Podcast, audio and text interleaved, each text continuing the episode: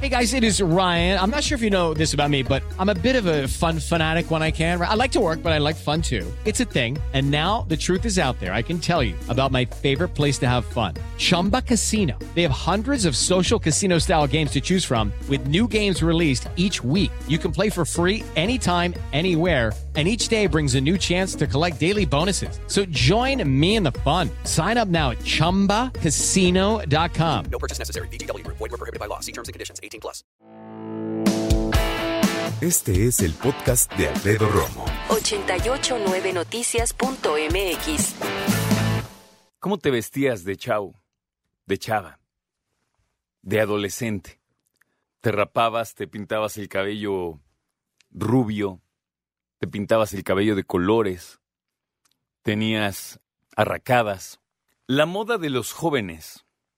Los jóvenes amigos, de décadas para acá, han sido la representación clara de lo contestatario en el mundo, la representación fehaciente de la evolución de la propuesta. También, a veces, de ser rebelde sin causa, como la película, ¿no? Así, sin rebelde porque se me da la gana.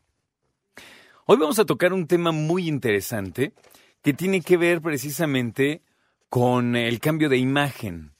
Y yo te quiero preguntar si tú de chavo tuviste un cambio de imagen tan radical que tus papás se pararon de pestañas, como decimos, dijeron que qué.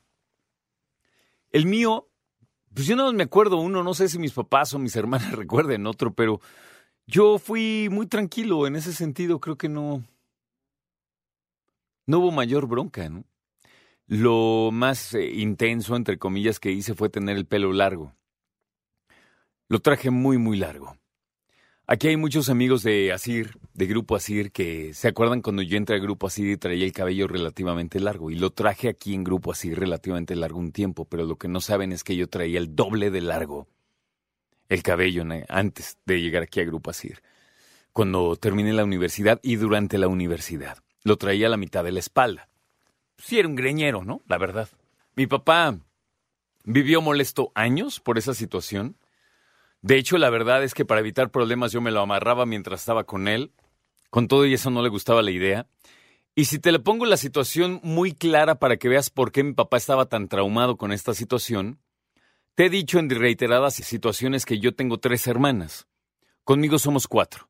Bueno, imagínate lo que era para mi papá, que es una persona pues que sí, no le encanta el cabello largo, punto, ¿no?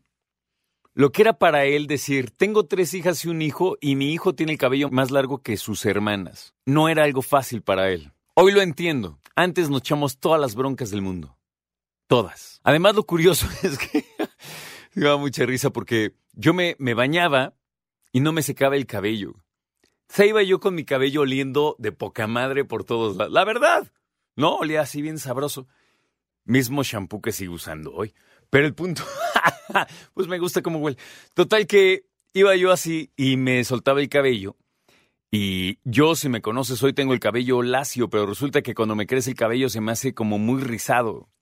No chino, como que se enriza, ¿sabes? Como. Como rizos. Sí, rizos. Se quiebra, DJ, tiene razón. Se quiebra el cabello. Y entonces, pues era una cuestión que a mi papá le costaba mucho trabajo. Mucho. Es más, usaba mi cabello de pretexto así de, haz de cuenta, oye papá, este, ¿puedo hacer tal cosa? Si te cortas el cabello, si yo, nada, ya sabes. Ahora, eso es como hombre, pero hay otros amigos que se fueron más allá para aquel tiempo, porque hoy día traer un tatuaje es hasta cierto punto, pues muy normal, ¿no? En aquel entonces no era tan normal. Los piercings en la ceja, en la nariz, en los labios, las extensiones también, ¿cómo se llaman esos que se ponen unos como extensores de, del óvulo? Todo eso, ¿no? Pintarse el cabello de colores. Yo tenía amigos que tenían rastas, o sea, dreadlocks, ¿no? Tenía amigos rapados o lo que el cabello muy cortito y lo traían de, de colores. Yo lo traía muy largo, otros amigos igual, traían barba. Y eso no era normal hace veintitantos años, veinticinco. No era nada normal.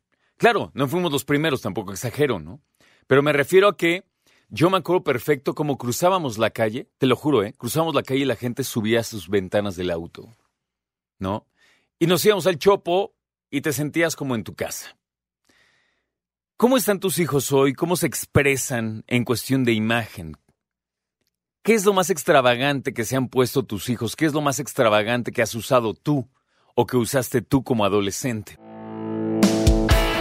Escucha a Alfredo Romo donde quieras, cuando quieras. El podcast de Alfredo Romo en 889noticias.mx.